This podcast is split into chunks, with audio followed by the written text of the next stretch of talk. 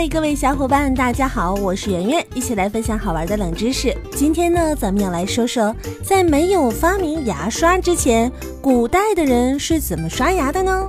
刷牙，我们知道它可以清除牙齿表面和口腔内的食物残渣和污垢，有助于口腔卫生和健康。咱们现代人每天早晚都要刷牙的，当然呢，我们刷牙使用的工具是牙刷和牙膏。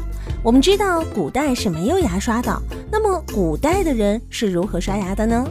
在我国古典名著《红楼梦》中，官宦家的小姐用完餐之后呢，府上的婢女就会为他们奉上漱口的茶。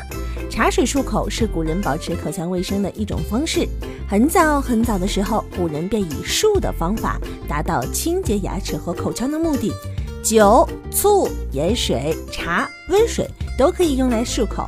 其中呢，酒、醋、盐水可以杀灭细菌，有消毒的功效。茶水中富含氟和维生素，可以去除油腻荤腥，洁净牙垢，并且可以有效的防止蛀牙，让牙齿更加牢固。而且你知道吗？古代人也常用药物来清洁牙齿。早在南朝时期，人们便已经学会以皂角、荷叶、青盐制成药粉来擦牙。这样做不但能够清洁口腔、消炎杀菌，还能够美白牙齿呢。到了唐朝，人们又研制出以天麻、细辛、沉香、含水石制成的擦牙药粉。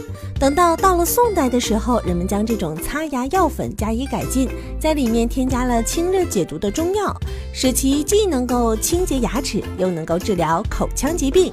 具体的刷牙方法是用手或者是桃树、槐树、柳树等树木的枝条当牙刷来刷牙，用药粉当做牙膏来擦牙。看来古代人也是很爱清洁的嘛。好了，本期节目就到这里，感谢您的关注和收听。如果想第一时间了解节目的更新内容，请点击收藏按钮或者是订阅按钮，随时想听就听。